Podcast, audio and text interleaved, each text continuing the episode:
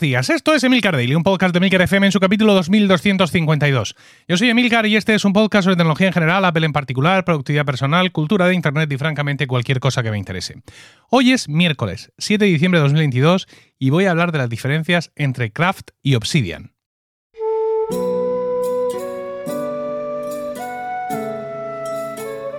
Corría el año 2019 y Emilcar Daily había llegado a su capítulo 1500.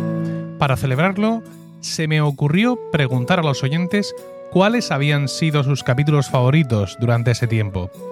De entre todas sus propuestas, seleccioné 12. 1500 es un podcast donde presento esos 12 capítulos en una versión remasterizada y con comentarios adicionales. Y para finalizar, un capítulo especial con Rocío, mi mujer, haciendo una de las cosas que mejor se le dan, darme para el pelo. Puedes comprar 1500 en emilcar.es barra 1500 y escucharlo en cualquier aplicación de podcasts. En el capítulo del lunes os hablé un poco de Craft, comentando su inclusión en la suscripción de Setup. Yo quiero compararla un poquito con Obsidian, que es otra aplicación que está muy de moda y que pareciera que, bueno, pues están ahí como compitiendo.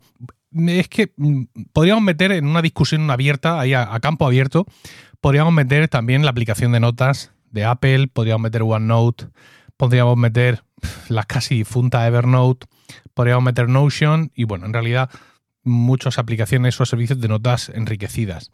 Aunque claro, si lo que hablamos es de enriquecer, eh, Obsidian enriquece poco. Eh, sale perdiendo claramente ahí porque básicamente es un editor de texto plano en Markdown. La clave fundamental de esta aplicación es que está diseñada para interconectar muy fácilmente los distintos documentos que crean y así convertirse en lo que se conoce en la jerga como tu segundo cerebro, ¿no? Una especie de wiki personal que pues interconecta conceptos e ideas de una forma muy sencilla y sobre todo ligera, porque Obsidian se basa simplemente en archivos de texto Markdown, el archivo de extensión .md, que están en tu ordenador. En tu ordenador o están en la nube que a ti te dé la gana, ¿no? Pero no es nada propietario. Es decir, que mañana puedes abrir sin problema cualquiera de esos eh, documentos en otra aplicación de Markdown. De hecho, mi migración de Ulises, que es lo que yo usaba antes. A ver, yo Obsidian lo uso principalmente para los guiones, ¿no? Los guiones de los podcasts. Pues mi migración de, de, Ulises, que es lo que yo hacía antes, a Obsidian fue relativamente fácil. Porque aunque Ulises sí tiene un formato propietario, en un momento dado tú le puedes decir, mira, paso de tus vainas, quiero uh, usar exclusivamente en documentos Markdown. Entonces te hace esa exportación y desde ahí, pam, tú los coges y los pones en un subdirectorio hacia donde apuntas Obsidian y a correr. Todo, todo resuelto. Craft, por su parte, es una aplicación, como ya he dicho, más enriquecida. ¿no? Tiene un importante apoyo visual, gráfico, es otra cosa. Es un sistema propietario, aunque también te permite usar archivos sueltos, ¿no? Pero básicamente es que todo está en su nube, ellos te lo sincronizan, ellos te lo, te lo montan todo y bueno, pues también permite enlazar documentos entre sí, ¿no? Crear esa especie de, wikis, pero de una forma, digamos, menos, menos ligera, ¿no? Como ya he dicho, eh, los documentos de Crash son propietarios, se pueden interrelacionar, pero si eso es lo que buscas, es posible, mm, pero no, es no termina de ser su punto, su punto fuerte, aunque se puede hacer. Obsidian, en este sentido, ya que hablamos de, interconectar distintos documentos entre sí, que parece que esta pueda ser la clave, ¿no? Para crear esa especie de segundo cerebro, de wiki personal, donde guardo pues mi conocimiento pues, personal o de cosas de la empresa o cosas del trabajo, cualquier historia. Eh, en ese sentido, mm, Obsidian es una app que encaja muy bien con esta idea, que es algo conocido como el método Settlecasting.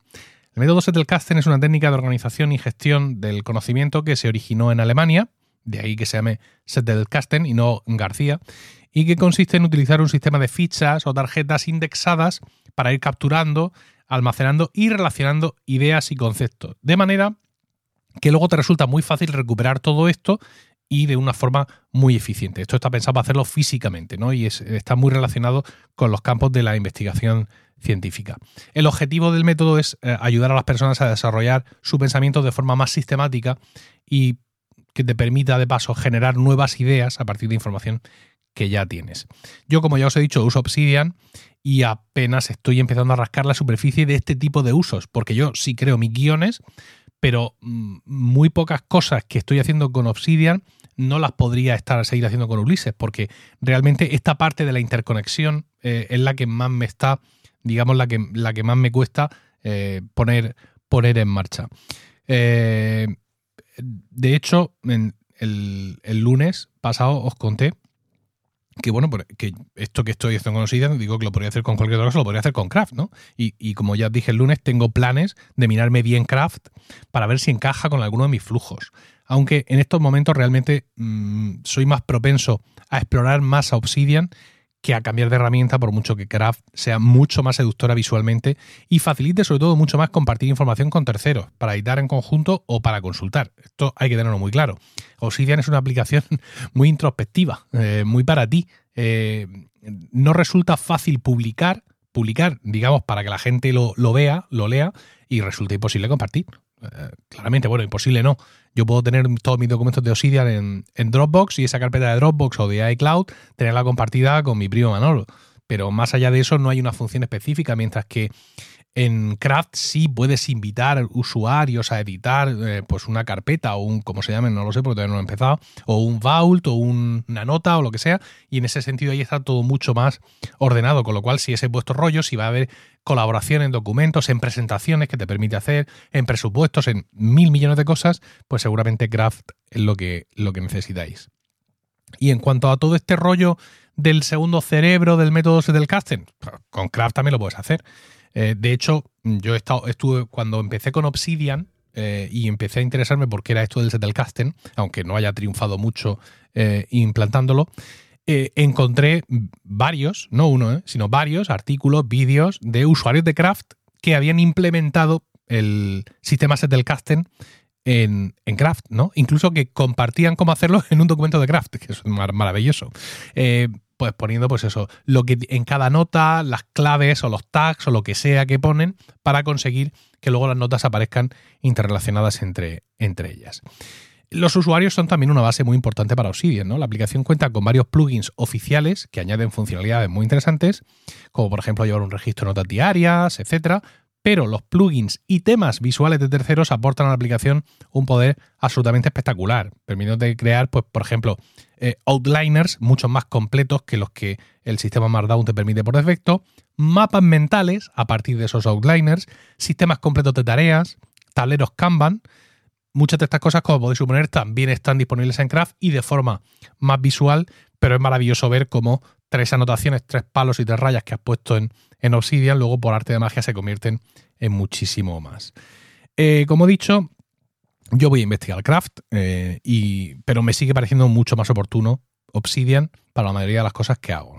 Si queréis profundizar en este tema de manos de expertos, este viernes se publica un capítulo de Weekly especial sobre Obsidian, dado que hace no mucho llegó, salió de la beta, porque llevaba en beta desde que se creó, y llegó a su versión 1.0 con grandes novedades. En este podcast tengo como invitados a Roberto Ruiz Sánchez, que hace más de un año ya vino a Weekly a iniciarnos en la senda de Obsidian. También tenemos desde Australia, como siempre, maravilloso Gabriel Viso, avezado usuario de Obsidian y alguien que sin duda ve más allá de lo que de lo que muchos de nosotros vemos. Y también interviene Jacobo Vidal Pascual del podcast Desde el reloj, que es un usuario reciente de Obsidian, pero cuyo pasado, cuyo oscuro pasado, bueno, oscuro no, cuyo verde pasado con este tipo de aplicaciones le permitió aportar un punto de vista muy interesante eh, al debate. Y para que no todos seamos obsidianers, cierra el grupo Paco Culebras, compañero de Milcar FM y avanzado usuario de Craft, que evidentemente pues se la pasa el podcast tratando de tentarnos a los demás y arrimar el ascua a su sardina. Así que si estás interesado en estas dos aplicaciones, este es un capítulo de Weekly que no te puedes perder. Espero tus comentarios en Twitter, arroba Milcar o en la comunidad de Weekly en Discord. Que tengas un estupendo miércoles, un saludo y hasta el lunes o hasta este viernes en Weekly.